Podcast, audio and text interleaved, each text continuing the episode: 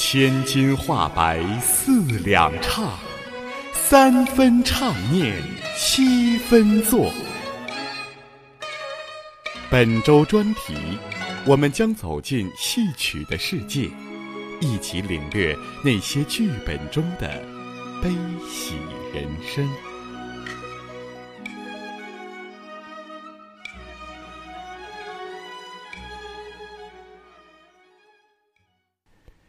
一个背负仇恨的孩子，一段家族恩怨，是否能够化解？请听文章。春秋时，晋灵公宠信的大臣赵盾和大将军屠岸贾文武不和，阴险狠毒的屠岸贾设计将赵盾满门抄斩。赵盾的儿子赵朔本为驸马。被逼自尽，而此时，赵朔的妻子庄姬公主已经怀胎十月，即将生下孩子。这边图案贾为了斩草除根，只等一个月后杀掉赵朔的一父子，永绝后患。赵氏孤儿命悬一线，公主走投无路，一筹莫展。这是赵氏孤儿中的一段情节。朝臣之争，家族之恨，且看赵氏孤儿如何逢凶化吉，逆风翻盘。公主府中，泪流满面的公主举着刚刚满月的婴儿，跪在地上苦苦哀求。大夫程婴不知道自己在屋子里转了多少圈了。几次想伸手接下那个孩子，又缩了回去。他知道，只要一伸手，就走上了一条不归路，从此九死一生。可不接呢。公主脸上的泪，和婴儿微弱的哭声，又让他手足无措。何况想起往日赵家对自己恩深义重，如今遭此大难。实在不忍旁观。罢罢罢！身为男儿，怎能忘恩负义、见死不救？终于，程婴伸出手，将那个小小的婴孩抱在怀中。公主站起身来，低头看了孩子一会儿，抬起头，冲着程婴凄然一笑。说了一句：“你放心。”抽出裙带，向镜中一缠，一缕香魂随风而散，顿时没了气息。程婴思索片刻，把孩子放入药箱，在上面虚虚的盖上些草药，往外便走。此时奉命看守府门的。是夏将军韩厥，他为人忠直，虽然在屠岸贾手下当差，却看不惯屠岸贾残害忠良的行为，只是位卑言轻，无计可施。韩厥放眼打量程婴，见他脚步虽稳，神色间却难掩一丝慌张，鼻尖上都沁出汗来，微一思索，便将目光锁定在药箱之上。这药箱里是什么？草药。什么草药？桔梗、甘草、薄荷。可有夹带什么吗？程英心下大骇，硬起头皮回答：“没有，没有。”韩厥低低的自语了一句，许久不说话。程婴只觉得心都要从口中跳出来了，他不敢回声，也不敢动弹，像是等待砍头的囚犯。偏那刀就在头顶上悬着，不拿走，可也不落下。好像过了几百年之久，耳边终于传来一声指示：“走吧。”程英六神归窍，深吸一口气，抬脚便走。刚走十几步，身后又传来韩觉的声音：“回来。”程英只觉得耳根一炸，险些摔倒在地。他稳了稳心神，磨磨蹭蹭往回走，心里琢磨：他要是让我打开药箱，可如何是好啊？没想到韩觉叫他回来，只是把刚问过的话又问了一遍，便再次下令放行。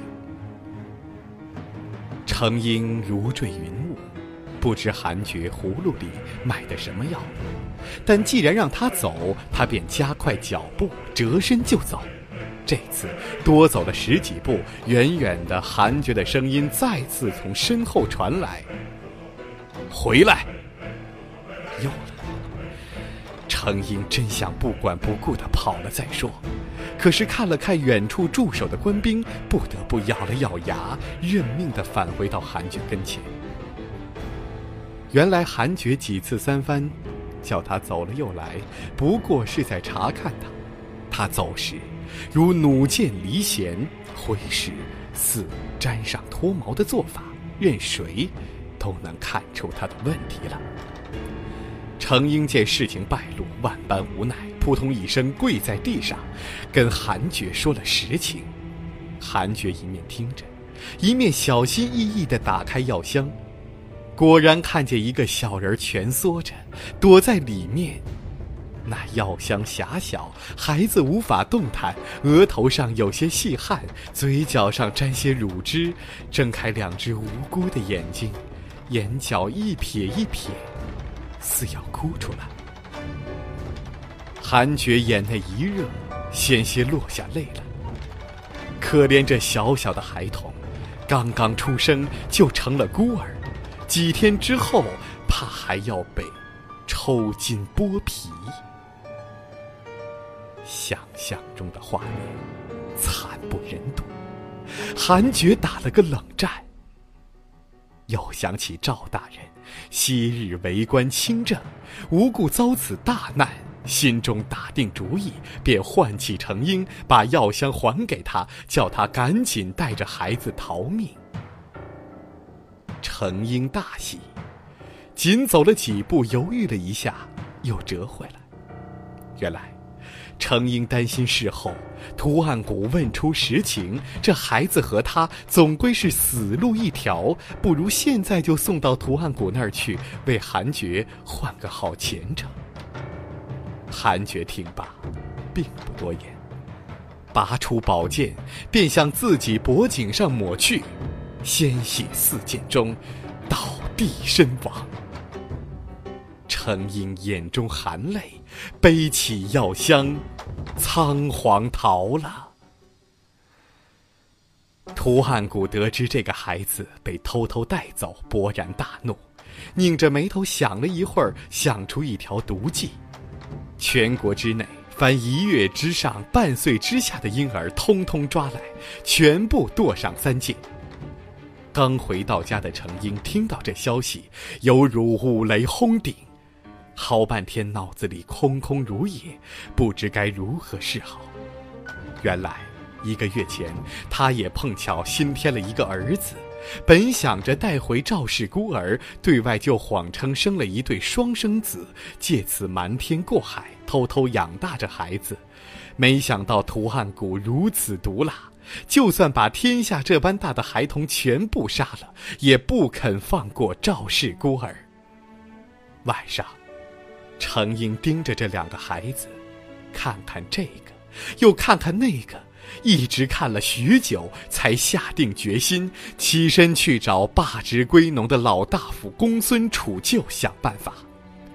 两个人商议了好半天，最后决定。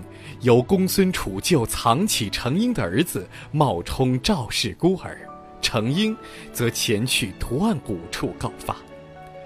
图案谷生性狡诈，先给程英一个下马威，要把他拖出去乱棍打死。程英临危不乱，赶紧说出自己告发公孙杵臼：一是为了天下的孩童。二来自己老来得子，刚刚满月，不说实情，只怕从此绝后。图案谷这才召集人马，赶到公孙楚旧家里，索要赵氏孤儿。公孙楚旧自然不承认私藏了赵氏孤儿。图案谷火起，下令严刑拷打，木棍啪啪啪的落下来。公孙楚旧已经七十岁了，哪里受得住这般痛打？几次疼晕过去，又被图案谷下令用水泼醒。图案谷见公孙楚旧拒不招认，又想出一条毒计，吩咐程婴：“你去打。”程婴的心霎时提了起来，莫非图案谷又起了疑心？可是，看着公孙楚就血肉模糊的后背，程婴实在下不了手，只能推脱说自己腕力太弱，无力行刑。图案谷大怒：“你不打，是怕他把你供出来吧？”万般无奈之下。程婴只能捡了一根不粗不细的棍子，往公孙楚旧身上狠狠打去。公孙楚旧只觉得这记棍子打得格外疼痛难忍，不由问：“是谁这么狠心？”图案谷故意告诉他是程婴。公孙楚旧没有心理防备，心神恍惚之际，质问程婴：“我们两人商量好了救这孩子，你怎么打我？”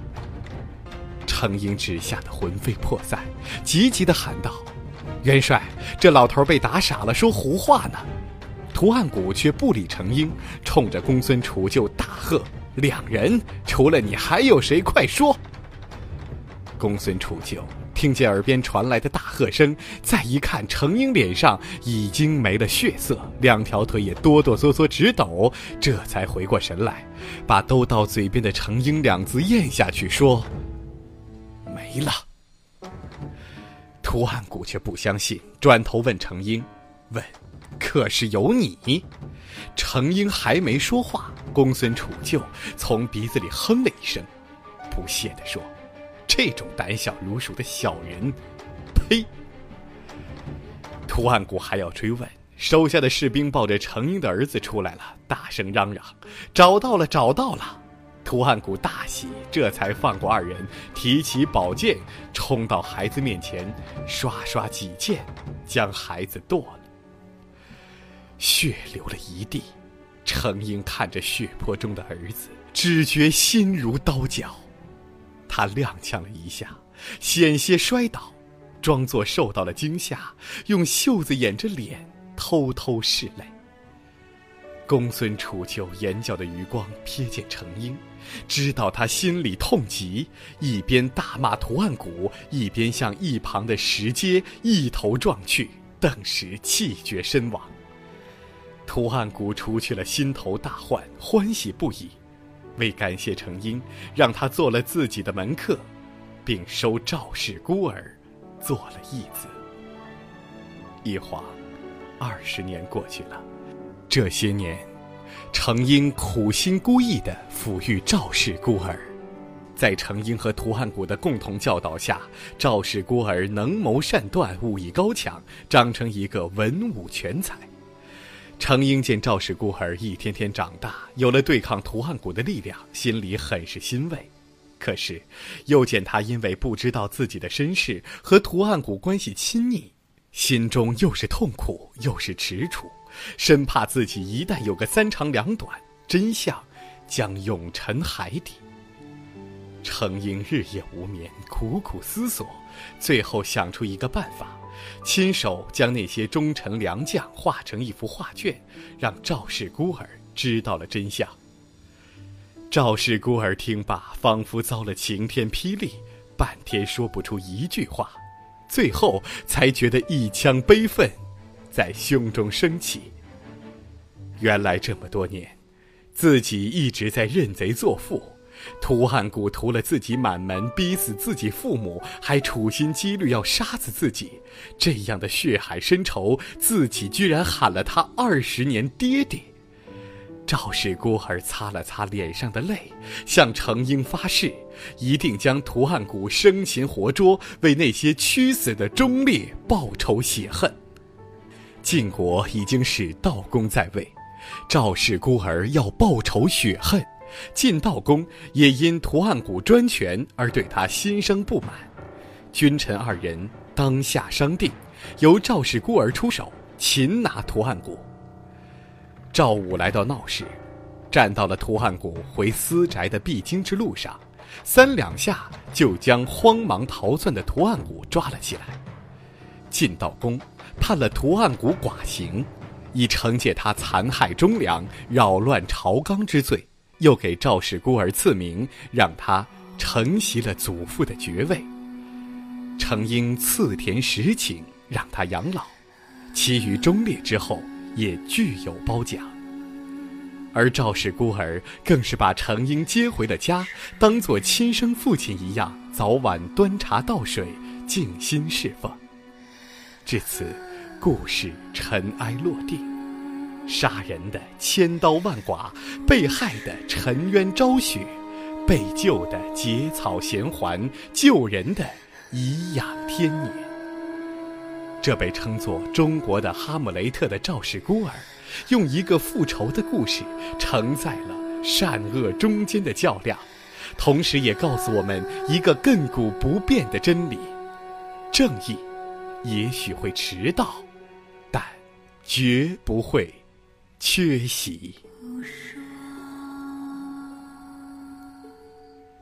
在这个碎片化的时代，你有多久没读完一本书了？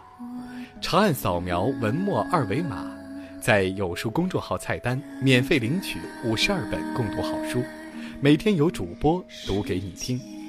欢迎大家下载有书共读 App 收听领读。我是主播放公子，在美丽的江城丹东为您送去问候，记得在文末点赞。